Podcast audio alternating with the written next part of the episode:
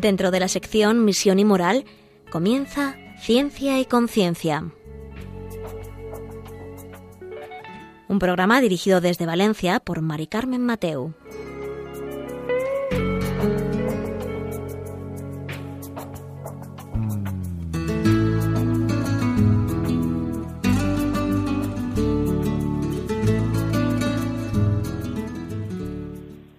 Buenas tardes, queridos oyentes. Un miércoles más, aquí estamos en Ciencia y Conciencia, un programa que hacemos desde el Observatorio de Bioética de la Universidad Católica de Valencia.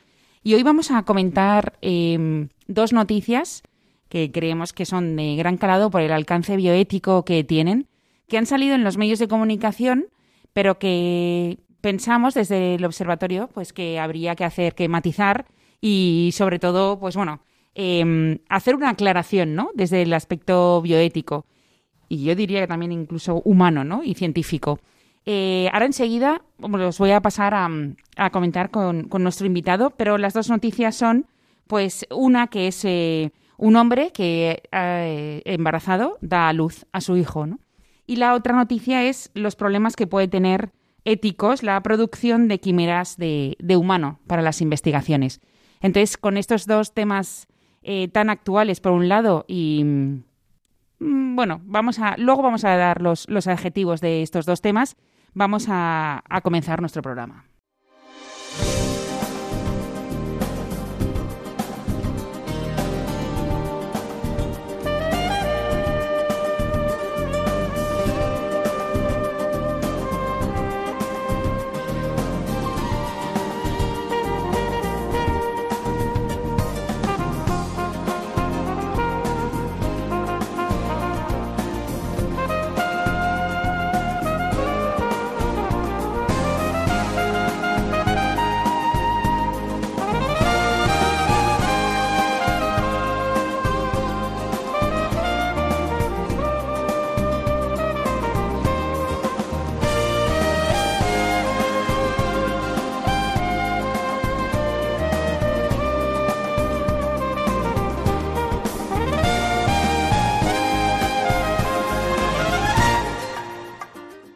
Pues como os decía, aquí estamos en Ciencia y Conciencia y vamos a tratar eh, dos temas de gran calado a nivel bioético sobre un hombre embarazado que da a luz a su hijo y sobre los problemas éticos de producción de quimeras eh, en, humanos para la ciencia.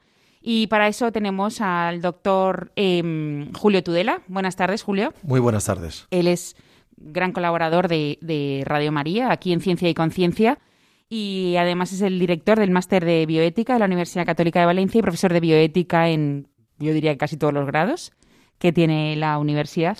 Y mm, bueno, cuéntanos, estas dos noticias, la verdad es que han impactado al mundo de la ciencia, sobre todo. Yo no sé si ha llegado a todo el mundo, a todos los ciudadanos, pero ha llamado mucho la atención. Si quieres, empezamos por la primera, lo que tú quieras. Un hombre embarazado da a luz a su hijo. Sí, efectivamente, esta noticia es muy llamativa y lo, más curioso es que ha sido presentada en algunos medios como un gran avance científico. Hmm. Entonces, que nos digan que un hombre finalmente ha podido quedarse embarazado y ha dado a luz a su hijo, un hijo sano, y que esto supone un gran avance científico, hace pensar a la gente que por fin se ha roto la barrera del sexo para poder gestar. ¿eh? Y nada más lejos de la realidad. Nosotros hemos publicado en nuestro observatorio un artículo explicando este problema, ¿no? Que nace de la confusión de términos y, eh, por qué no decirlo, de la manipulación que se está haciendo del lenguaje por parte de algunas ideologías.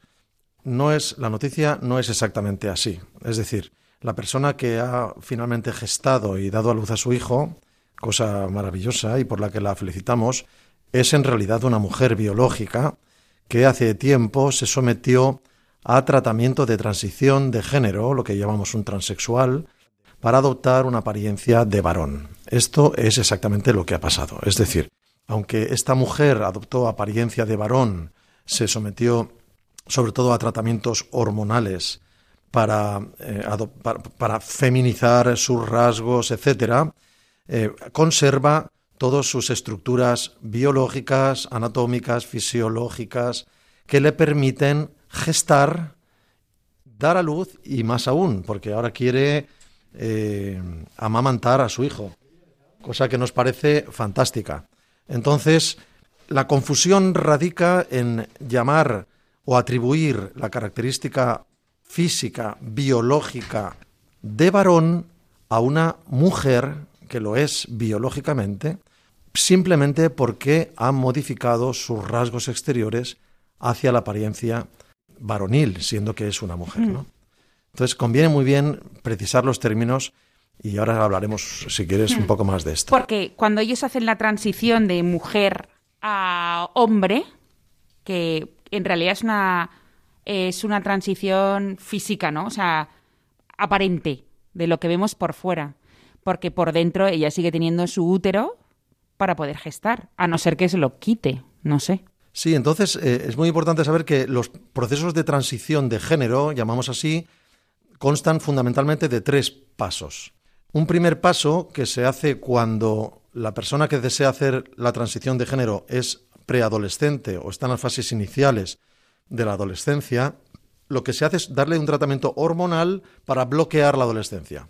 Esto, esto es, eh, perdonadme que use este término, pero nos parece científicamente es catastrófico en la mayor parte de los casos es catastrófico, porque bloquear la adolescencia es detener un proceso fisiológico madurativo del individuo que no afecta solo a su, a su aspecto y a sus genitales, sino a otros muchos procesos que se ven alterados por, esto, por estas intervenciones. Debo decir de paso, también vamos a publicar un artículo relacionado en nuestro observatorio, que hay varios países de nuestro entorno que ya están revisando las guías de tratamiento de hormonal, de bloqueo hormonal en adolescentes y de transición de género posterior, porque no existe evidencia científica sólida que permita afirmar que estos tratamientos funcionan, que son beneficiosos para el individuo, sino más bien al contrario. Parece ser que crean más problemas y riesgos que cosas solucionan. Y muchos países están, Suecia a la cabeza de ellos, un país muy liberal, además un país muy eh, precoz, muy em, en la avanzadilla de este tipo de tratamientos, ahora ha dicho se acabó y ya no se hacen estos tratamientos eh, sistemáticamente, sino que vamos a estudiar caso por caso, hay que hacerlo de manera experimental, controlado por un, comité de científicos especialistas, etcétera. Lo ha hecho Inglaterra, lo ha hecho también Finlandia y Estados Unidos, es decir, a medida que vamos acumulando, esto no es de ahora, ¿eh? o sea, que tenemos estas evidencias de los problemas asociados a estos tratamientos desde hace muchos años. Pero los ideólogos de género que hacen mucha presión para que esto se siga haciendo, lo que llamamos el protocolo holandés.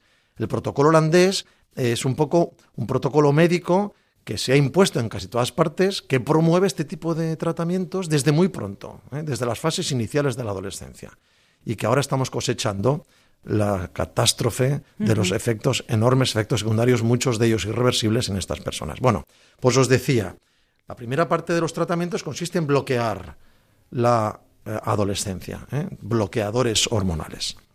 ¿Qué se logra con esto?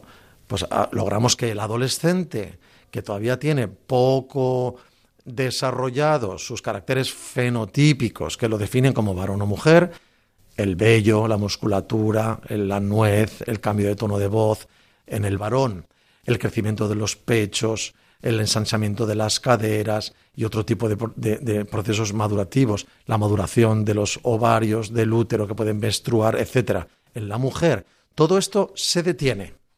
¿Por qué?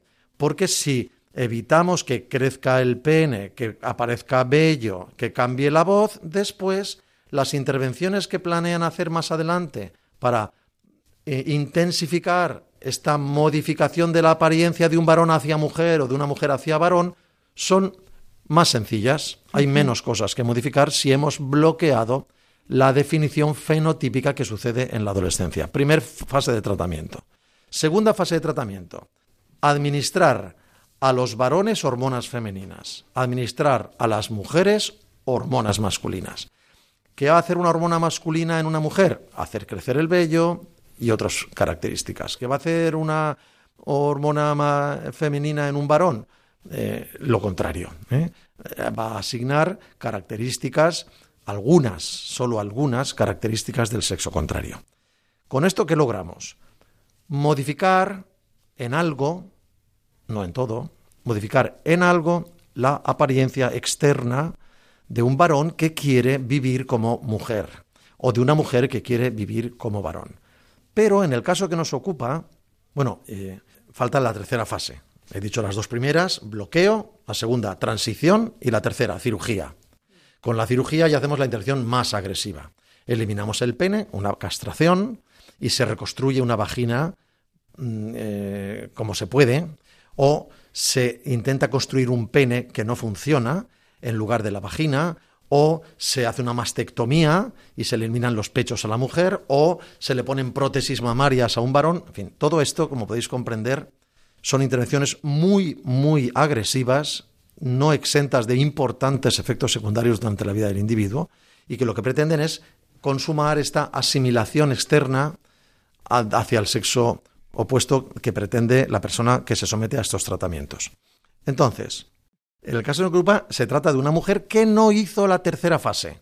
Por lo tanto, no se extirpó las mamas, no se extirpó el útero, no modificó su vagina y por lo tanto estaba en condiciones, conservaba sus condiciones innatas propias del sexo femenino que le permiten quedarse embarazada, gestar y parir a su hijo. Claro, no hizo la tercera parte, que es la cirugía, pero tampoco hizo el bloqueador cuando era adolescente. No, pero sí que, sí que no, no, sé exactamente si hizo bloqueo hormonal. Pienso que no, lo que sí que hizo fue tratamiento hormonal de transición. Ya. Por cierto, que he escuchado que los médicos que la han acompañado en este proceso de transición están un poco enfadados porque un embarazo en una mujer que ha tomado un montón de tratamientos hormonales para asimilarse a un varón, de repente quedarse embarazada, supone detener y hacer marcha atrás en el tratamiento hormonal que perseguía asimilarla a un varón. Así que los médicos no están muy contentos con esta decisión porque han hecho un recorrido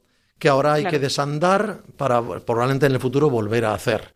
¿Qué consecuencias puede tener esto? Muchas, muchas, y ninguna buena. ¿eh?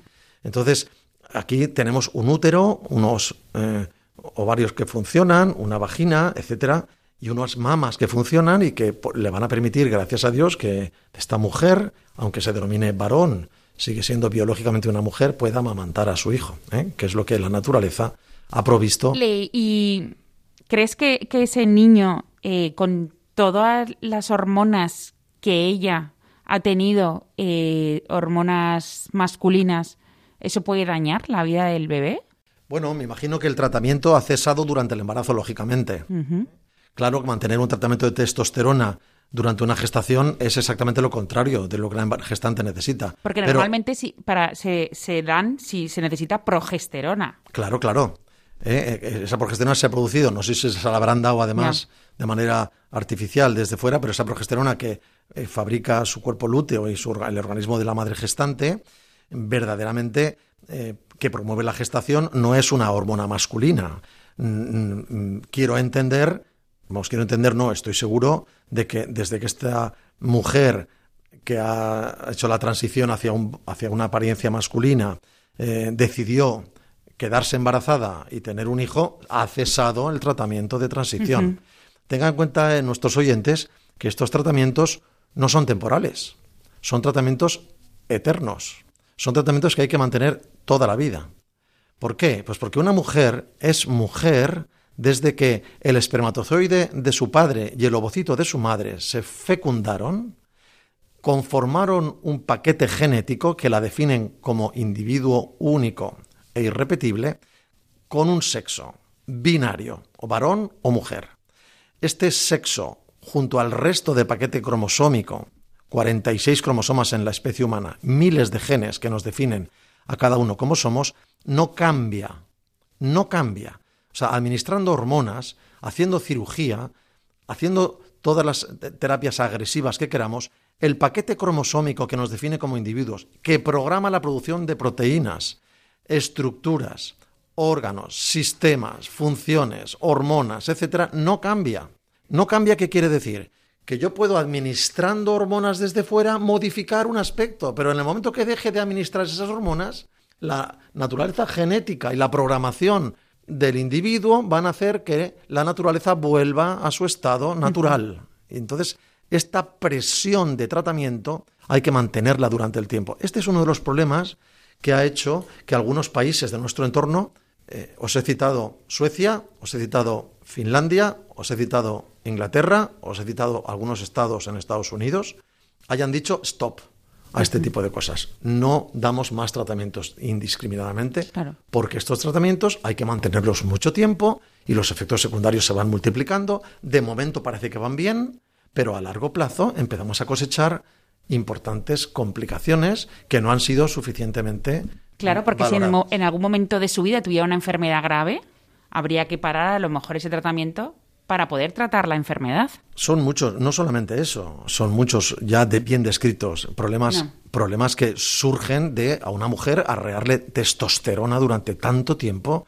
Esto puede provocar muchos problemas, ¿eh? problemas circulatorios, cardíacos, óseos, metabólicos, incluso algunas formas de cáncer que pueden incrementarse, psicológicos. O sea, tener en cuenta también que el cerebro, nuestra conectividad cerebral, la forma en que nuestras neuronas se conectan entre sí, constituyen nuestras redes que nos permiten, entre otras cosas, pensar, interpretar la realidad, fabricar nuestro futuro, tomar decisiones y ejecutarlas. Esta conectividad neuronal está comandada por hormonas. Hmm. ¿Eh? El cerebro masculino y el cerebro femenino se conectan de maneras muy diferentes. Estos son estudios que se han publicado recientemente, hace tres, dos, tres, cuatro años, maravillosos, que nos muestran asombrosamente cómo el cerebro masculino y femenino están conectados de maneras diferentes. Las redes neuronales se establecen de maneras muy diferentes en uno y otro sexo. ¿Y por qué es esto? Por las hormonas. Las hormonas femeninas o masculinas van a modificar la conectividad cerebral, la manera que tenemos de interpretar la realidad, de gestionar, de crear nuestras propias ideas, de ejecutar nuestras decisiones. Si yo estoy modificando estos niveles hormonales de una manera importante, también estoy influyendo sin querer en la forma en la que las neuronas cerebrales se conectan entre sí. Y esto puede modificar también los aspectos psicológicos de la persona. Y esto no se valora convenientemente. Y esto es muchísimo más grave en un adolescente. Porque en la adolescencia se produce un cambio cerebral muy importante que lleva hacia la madurez, la mielinización cerebral del adolescente. Si yo bloqueo hormonalmente la maduración de un adolescente, no solo estoy impidiendo que crezca el pene, los testículos o el vello en un chico o las mamas en una mujer, estoy interfiriendo en el proceso madurativo cerebral comandado por hormonas y las consecuencias de esto son impredecibles. No sabemos qué puede pasar en el futuro. Cuando menos son tratamientos cuanto menos imprudentes. Por eso muchos países están diciendo, hombre, Inglaterra, Gran Bretaña ha sido uno de los países promotores, precursores, que más rápido ha ido en la, promoción de estos tratamientos del protocolo holandés y ahora están diciendo un momento, un momento, un, incremento de un 4.000% en los casos de gente que demanda estos tratamientos. Esto no puede ser. ¿Aquí qué pasa? ¿Eh? Bueno, pues eh, vamos a seguir con nuestro programa, pero primero vamos a a escuchar un poco de música y enseguida estamos con vosotros.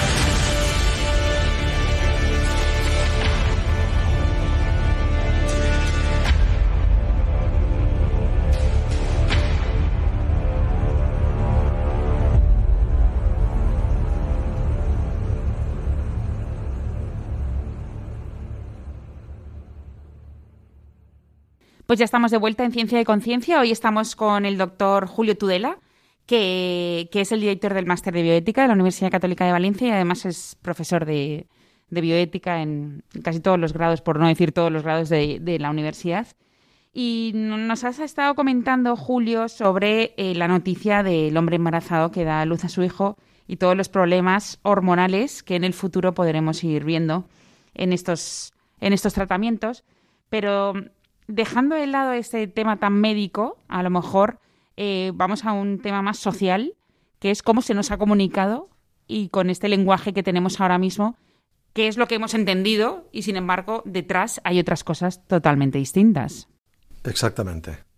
Entonces, quizá llevados por el sensacionalismo, pues mm, se utiliza el lenguaje manipulando la semántica, el contenido, lo que significa. Y esto es un problema porque si no llamamos a las cosas por su nombre, hacemos muy difícil que el oyente, que el lector, se cree estados de opinión basados en la evidencia. Cada uno puede generar el estado de opinión que quiera.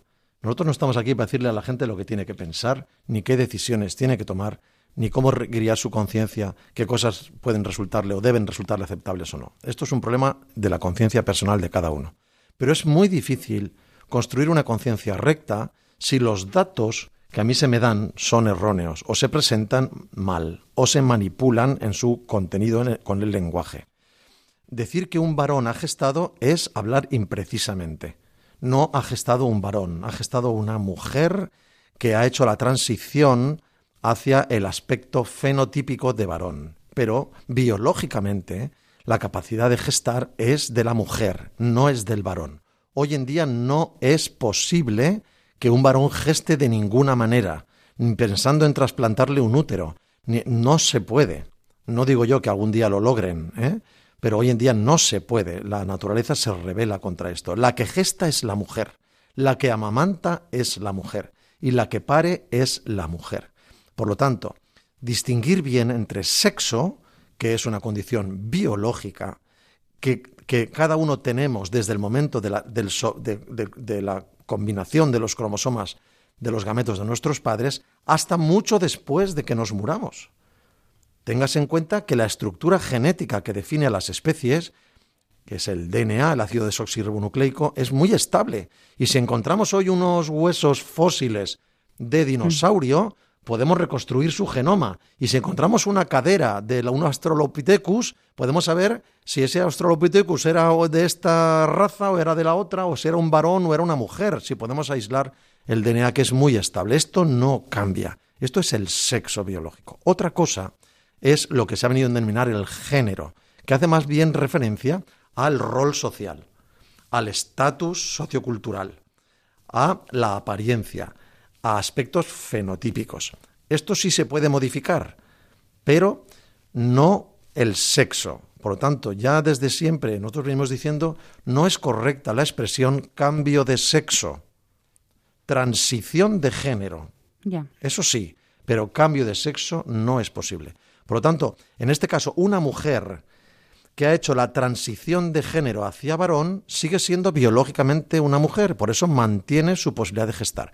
En este caso, hay otros casos en los cuales no, porque las intervenciones quirúrgicas esterilizan. Y hay transexuales que se han arrepentido, han querido revertir su transición hacia el sexo original y han perdido su capacidad, su fertilidad de ser padres, ¿no? Y esa es una de las consecuencias nefastas de este tipo de intervenciones. Una última pregunta sobre ese tema. si a los adolescentes los tratamos así, les quitamos su posibilidad de paternidad, tanto a los varones como a las mujeres. Ay, sí, con los varones. Esa es una de las consecuencias gravísimas, que es la irreversibilidad de algunas de estas medidas. Hechas sobre un adolescente que no tiene madurez para tomar decisiones que le van a afectar el resto de su vida, es una locura. ¿eh? Además, doy otro dato que ya hemos dado otras veces.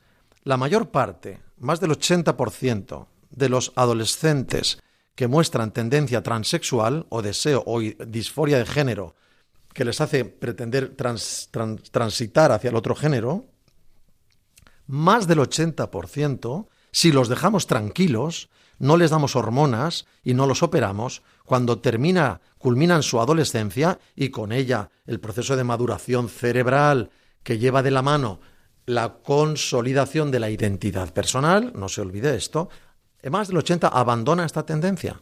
Es cierto que muchos de ellos mantienen eh, conductas homosexuales, pero abandonan la tendencia de transición hacia el otro sexo.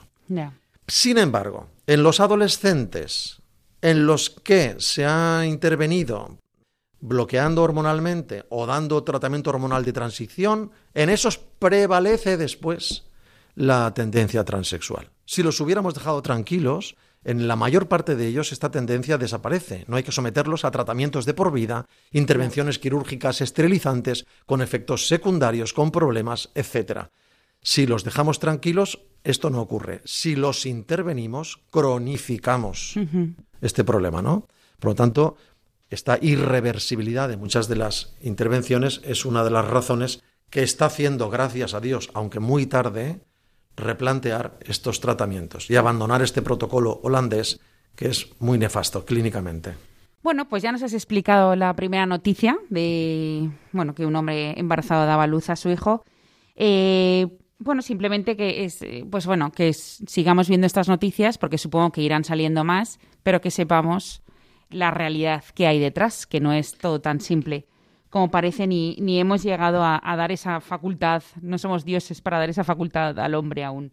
Em, y la segunda noticia era eh, que también nos ha llamado mucho la atención por su implicación bioética también, son los problemas éticos que puede tener la producción de quimeras de humano en investigaciones. Antes que eso, para que todo el mundo nos pueda entender cuando estamos dando esta noticia, es cuéntanos qué es una quimera de humano, para que la gente sepa cómo va esta investigación, porque la, lidera un español. Es, así es, así es.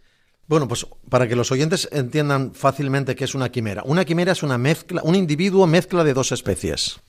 Mezcla, ¿eh? donde existen células correspondientes a una de las especies simultáneamente con células correspondientes a la otra especie. Es decir, a diferencia de un híbrido, un híbrido es un individuo que es que todas sus células son una mezcla. ¿eh? En un híbrido lo que hemos hecho ha sido componer un material genético común a todas sus células, que es un material genético en el cual hemos mezclado, hemos hibridado dos especies. ¿Dos especies como qué? Diferentes, caballo y cebra. Vale. ¿Eh? Por ejemplo. Ahora bien, eh, ¿Qué es una quimera? En una quimera tenemos muchas células que son totalmente de una especie que coexisten con muchas células que son de otra especie en un mismo individuo. ¿Y si lo hemos hecho con humanos, con quién lo ha hecho más? Entonces, ¿qué quimeras humano-animal se han conseguido hasta ahora? Pues que se sepa humano con cerdo, que son las experiencias primeras que este investigador de Pisua realizó ya en California hace algunos años se han conseguido quimeras de humano y oveja, se han, consumido, se han conseguido ahora quimeras de humano y mono. ¿De acuerdo? Estos son, eh, como podéis ver, son eh, esta última, este último, entre comillas, avance, no está muy claro si esto es un avance o es un retroceso, de Izpisúa ha conseguido la quimera, es decir, que un embrión de mono acepte dentro de sí y desarrolle células humanas. De tal manera, ¿qué, pretenden? Porque siempre la pregunta, cuando explicas esto, es, ¿y, esta cosa extraña para qué se hace? ¿Qué pretenden? El fin es interesante, ¿eh? El fin es muy interesante. El fin es el siguiente. Si yo consigo que un cerdo, un verdadero cerdo, cuando nazca haya generado un páncreas totalmente humano, yo podría sacrificar al cerdo, estiparle el páncreas y trasplantarlo a un diabético y curar su diabetes. Si además las células que he utilizado para insertarlas en el embrión del cerdo las he obtenido del diabético, el mismo que yo voy a querer curar, resulta que el páncreas que ha fabricado este cerdo va a estar constituido por células que son homólogas a las del individuo receptor futuro, al de, las del enfermo que quiero curar. Con lo cual, obtengo órganos para trasplante perfectamente compatibles con el destinatario, me ahorro todos los problemas de rechazo y además puedo crear granjas de animales para producir órganos a la carta en gran escala. Claro, esto es maravilloso en medicina regenerativa.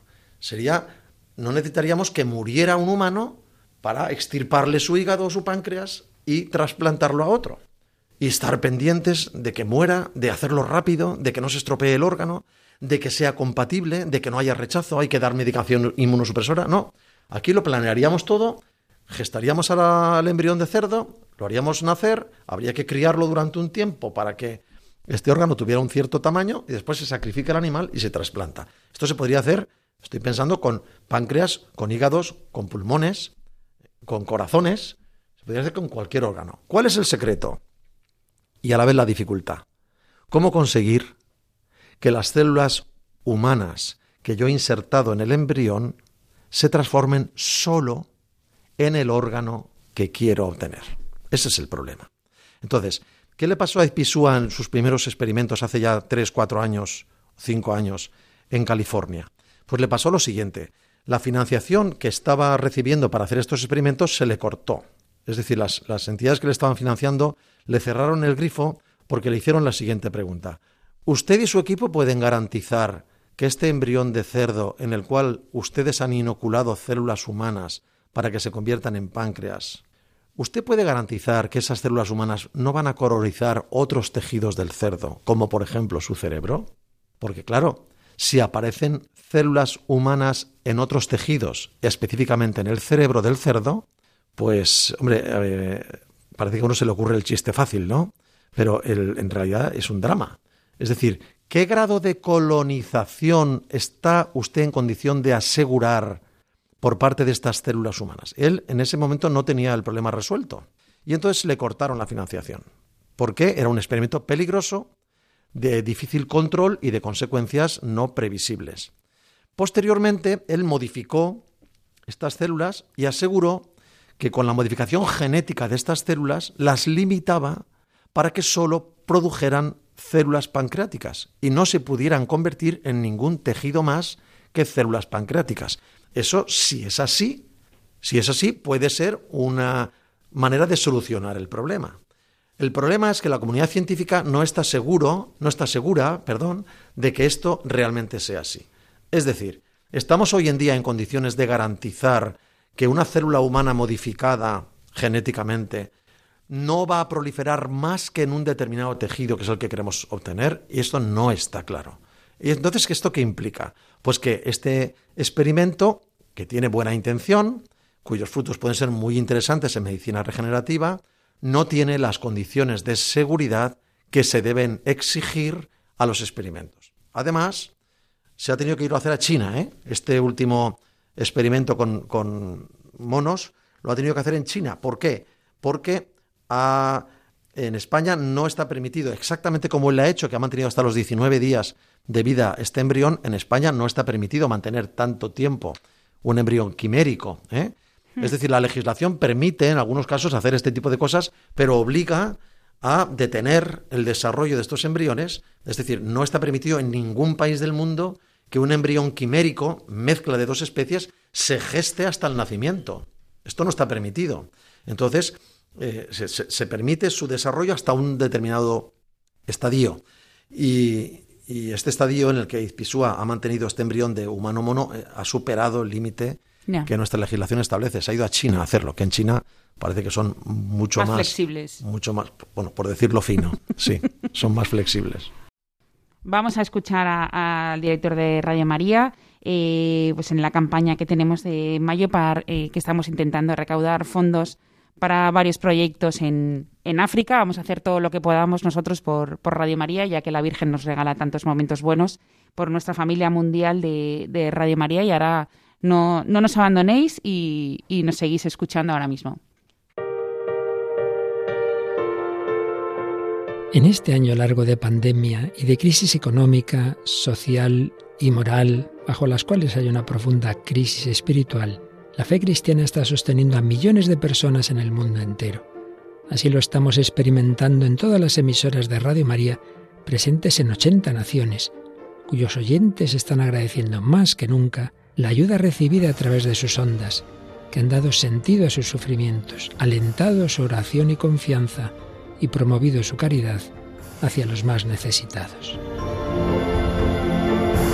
Por ello, en este mes de mayo, unidos en cenáculo en torno a María, os invitamos a intensificar vuestra oración al Espíritu Santo, a hablar a muchos de esta radio y a contribuir con vuestros donativos, por pequeños que sean, a extender Radio María en España y en el mundo, especialmente en las naciones más necesitadas, a las que dedicamos nuestra maratón misionera bajo el lema Testigos de Esperanza.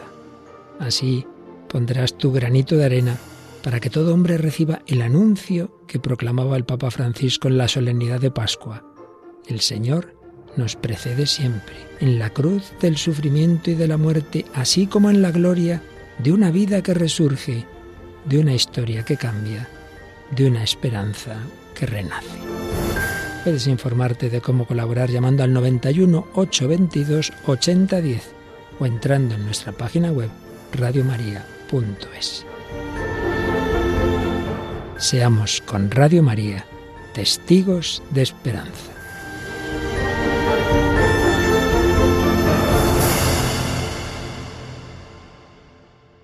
Ya estamos de vuelta con vosotros en Ciencia y Conciencia y ya hemos escuchado, bueno, sobre nuestros proyectos, ¿no? Los proyectos de Radio María y la familia mundial de Radio María, que cada día a ver si puede llegar a más gente la Virgen en todos los continentes y especialmente ahora, pues en África, ¿no? En varios países de África y vamos a por ello todos juntos, como siempre. La verdad es que los oyentes de Radio María nunca, nunca han fallado, igual que la Virgen nunca falla. Eh, pues bueno, hoy estamos en Ciencia y Conciencia con Julio Tudela, que es eh, doctor por la Universidad Católica de Valencia y además es eh, director del máster de bioética y profesor de bioética en los grados de la universidad. Y bueno, hoy estábamos hablando en este último rato sobre los, los avances científicos, por así decirlo, y los problemas éticos que tiene la generación de nuevos órganos en animales para poder trasplantarlos, ¿no? en, humanos, que visto así es un titular muy rápido y fenomenal, todo lo cuñamos, pero eh, tiene implicaciones éticas, ¿no? A mí también me ha llamado la atención mucho lo de crear fábricas ¿no? o granjas de fabricación de órganos. Bien, que no se me olvide decir que el equipo de IPISUA, además, estos investigadores que han publicado este trabajo, no solamente eh, mencionan la utilidad del proyecto en cuanto a la obtención de órganos, que es la utilidad principal del proyecto, sino que además dice dice que el manejo de estos híbridos eh, pueden ayudar a conocer la evolución mm, inicial del embrión y eh, ensayar con este embrión algunos fármacos o investigar el origen de algunas patologías. Hmm. Bien, esto es lo que dicen. ¿eh? No sabemos hasta dónde puede llegar esta aplicación, pero bueno, ellos lo han dicho también. un problema ético fundamental, que en este caso parece que lo han resuelto, en este tipo de proyectos es la, de dónde extraemos las células humanas que vamos a utilizar para inyectarlas en el embrión animal y que se conviertan en lo que yo quiera. Esas células tienen que ser células que llamamos mm, eh, madre ¿eh? o células troncales, que es la manera correcta de llamarlas. Células troncales vulgarmente conocidas como células madre. Es decir, son células que tienen que ser susceptibles de diferenciarse de convertirse en un determinado tejido que nos interesa. ¿De dónde se pueden obtener estas células troncales? Pues de varios sitios. Una de las fuentes mayores de células troncales son los embriones humanos, precisamente. Entonces hay investigadores que este tipo de experiencias las están haciendo utilizando células humanas procedentes de embriones o bien abortados o bien embriones sobrantes de la fecundación in vitro que están congelados, se descongelan y se extraen estas células embrionarias que son pluripotentes, o sea, se pueden convertir en muchos tejidos diferentes según cómo intervengamos sobre ellas, y esto al riesgo del propio experimento que ya hemos mencionado, suma la dificultad ética de la necesidad de sacrificar embriones humanos, verdaderos individuos de la especie humana con deberes, con derechos, con dignidad. Por lo tanto, esta carga ética negativa sería aún más grave, mucho más grave, en el caso de que las células humanas procedan de individuos humanos en estado embrionario. El doctor Pisúa y su equipo, en este caso, no ocurrió lo mismo en sus comienzos en California, pero en este caso parte de células humanas adultas, por lo tanto no embrionarias. Así que este problema ético lo ha mm, eh, solventado. Mm. Ahora bien, em, eh, ¿qué, otros, eh, ¿qué, otras dificultades nos plantean este tipo de experimentos? Aparte de la que hemos dicho, es decir, la imposibilidad de asegurar que la colonización celular va a limitarse al órgano, la posibilidad de que proliferen las células humanas en tejidos no deseados, que pueden ser críticos, si, como ocurre en el caso del cerebro, y esto no está garantizado que no pueda pasar. Eh, eh, lo que vemos es que es necesaria una moratoria, no en esta, sino en otras investigaciones, que imponga la prudencia en este tipo de ensayos.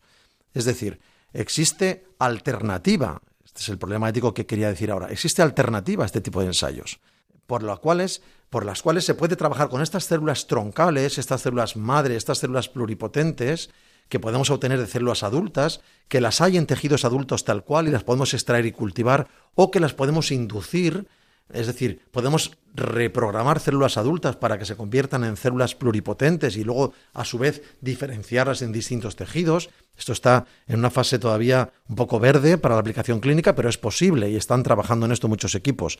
Es decir, existen alternativas. Esto es un problema ético. Cuando yo eh, tengo varias maneras de hacer las cosas, he de eh, escoger la forma más prudente, la que presente menos problemas, ¿no? Entonces, ¿Qué podemos decir a estos experimentos con quimeras? Que dada la inseguridad que presentan algunas posibilidades no deseadas en este tipo de experimentos, aparecen como alternativa otras vías de investigación, que pueden ser la de manejar estas células inoculándolas al propio paciente para que proliferen estas células pluripotentes tratadas del propio paciente, que proliferen en el órgano afectado para su regeneración. Sobre esto hay varios eh, muchos ensayos clínicos en marcha, algunos que han dado resultados ya muy buenos, y en animales muchísimos más. Eh, y podríamos regenerar un corazón infartado, podríamos regenerar un, cerebro infartado y regenerar las neuronas, se podría regenerar un páncreas, incluso en animales se ha logrado regenerar una médula espinal, es decir, a un ratón se le ha seccionado la médula y se le ha dejado tetrapléjico o parapléjico y con la inyección de estas células pluripotentes programadas, estas células se han convertido en neuronas, han reconectado su tejido medular y este ratón ha vuelto a andar. Esto es una maravilla. ¿eh? Esto es una opción. Es decir, trabajar con estas células en el laboratorio, programarlas, inyectarlas y esperar a que estas células regeneren los tejidos. Otra opción es, con estas células pluripotentes en el laboratorio, cultivarlas y obtener órganos en el propio laboratorio obtener los órganos fuera del individuo, por cultivo en el laboratorio, y después estos órganos o microórganos trasplantarlos al propio individuo. Esta es otra, otra opción. Todas estas opciones son alternativas que evitarían el uso de animales y la adopción de riesgos mm, descritos sobre la imposibilidad de controlar correctamente el proceso. Pero ya ahí veo un problema y es que si, si en el laboratorio tenemos que construir o no sé cómo decirlo, construir un órgano que necesitamos trasplantarlo a una persona enferma, eh, al final necesito las células de esa persona. Entonces, hay, yo me imagino que en España hay bastantes personas que necesitan un trasplante. Entonces, necesitaríamos coger las células de cada uno de ellos, generar esos órganos y ponerlos. ¿Quién va antes? ¿Quién va después? ¿Quién tiene más derecho? ¿Quién tiene menos derecho? ¿Quién tiene más dinero? ¿Menos dinero? Claro. No lo sé. Esto está en, una fase eh, relativamente inicial eh, en cuanto a resultados clínicos, pero si se pudieran poner a punto la metodología para hacer estos procesos, eh, cada paciente donaría sus propias células que serían tratadas y cultivadas para después ser trasplantadas. Si este proceso se afina, se hace eficaz y se puede estandarizar y multiplicar en muchos laboratorios, esto es el futuro, esto es el futuro de la medicina regenerativa. Yo estoy convencido de que en el plazo de unos años, no sé cuántos, cuando nuestros tataranietos escuchen que nosotros cogíamos a una persona fallecida, la abríamos, le sacábamos un órgano, se la poníamos a otra y dirán, pero qué animales erais, ¿cómo puede ser que hicierais esto? Esta burrada. Porque eh, el trasplante al final quedará eh, completamente superado por este tipo de intervenciones. Hombre, el trasplante siempre tendrá su lugar en la medicina de urgencia. ¿eh? Ya tengo el órgano, ya tengo el órgano y puedo salvar la vida. Pero cuando es algo que se puede programar y da tiempo a, practicar esta medicina regenerativa, utilizar las células del propio organismo para regenerar un órgano completo, parece que en el horizonte es la, la alternativa más esperanzadora y que además estaría libre de cualquier problema ético. Estamos usando células del propio paciente, programándolas. Eh, hay, un, único problema ético que nos quedaría ahí, que es que esta programación o reprogramación de las células del paciente para convertirlas en una determinada, una determinada estirpe celular o en un determinado órgano no es sencilla y no está exenta de riesgos. Es decir, siempre habrá que calibrar el nivel de riesgo, es decir, aparecen cánceres, ¿eh? estas reprogramaciones celulares a veces hacen cosas que no queremos que pasen y aparecen tumores. El único problema ético que quedaría para este tipo de técnicas es el riesgo asociado a la producción de tumores no deseados, ¿no? Pero bueno, en la medida en que esto se vaya mejorando y la relación beneficio-riesgo vaya siendo cada vez mayor, desde luego es la gran esperanza de la medicina regenerativa. Claro, no todo parecía. Eh, nos, nos ha ido subiendo mucho, mucho, mucho, mucho, con mucha esperanza y claro, al final hay cosas que tienen riesgos y al final la ciencia no es tan rápida. Y ¿sabes qué se me ocurre? Que cuando vaya pasando esto, que esa medicina regenerativa la queramos no solo para los órganos, sino para vernos más bellos estéticamente. Porque a lo mejor podemos producirnos, no lo sé, eh, una nueva piel, un nuevo brazo, un nuevo, no sé, unas manos más bonitas, una nariz más perfecta, bueno, eso desgraciadamente ya está pasando con la medicina estética. Sí, sí. La medicina estética es muy interesante cuando trata de reparar, de reconstruir, de devolver una función perdida, de aliviar un problema. Es fantástica la medicina estética. Mm. Pero cuando la medicina estética se plantea alegremente por el simple capricho de modificar y adoptar apariencias que no son las propias, cuando es una intervención agresiva, pues tiene un componente ético también muy mm. dudoso, muy dudoso que hay que plantearse. Bueno, pues tenemos al final eh, pues mucha más esperanza ¿no? en la medicina regenerativa, en que los estudios científicos pues vayan en el, en el camino en el que tú eh, nos has bueno nos has explicado hoy que la verdad es pues bueno es bastante esperanzador por lo menos que nuestros tataranietos tengan esa opción aunque nosotros no la vivamos posiblemente bueno posiblemente no no la viviremos no no creo. vale. No creo. Nos ha quedado claro. Hay algunas cosas ya que se están haciendo, ¿eh? Hay algunas cosas que se están haciendo. Hay gente que, este, que ha recobrado la visión porque se le ha reparado la retina. Eh, hay alguna tráquea por ahí fabricada en el laboratorio que ha sido instaurada y está la persona con su tráquea ¿Mm? bioartificial eh, corriendo por ahí. Se están obteniendo algunos resultados, pero son resultados muy limitados, parciales, de regeneración de algunos tejidos para que esto sea una opción, una alternativa real en la clínica, mm, me, parece, que faltan años. Vale, vale. Pues nada, Julio, muchísimas gracias por estar de nuevo con nosotros en Ciencia y Conciencia, aquí en Radio María, eh, habernos eh, tratado estos dos temas que son espinosos, alguno, estos dos temas sobre el embarazo de un hombre y, y estos estudios científicos. Y bueno, y al final nos dejas con la esperanza de que en algún momento esto Em, la medicina regenerativa eh, salvará vidas y será todo más, más sencillo. Muchísimas gracias por estar aquí. Eh, muchas gracias a todos los oyentes por estar de nuevo con nosotros aquí en este mes de mayo de, Radio María.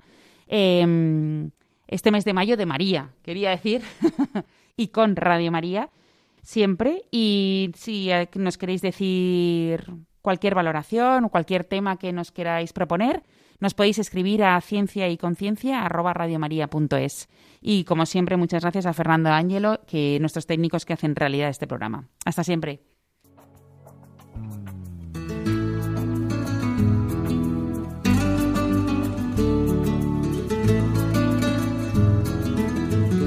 Finaliza así en Radio María Ciencia y Conciencia, un programa dirigido desde Valencia por Mari Carmen Mateu.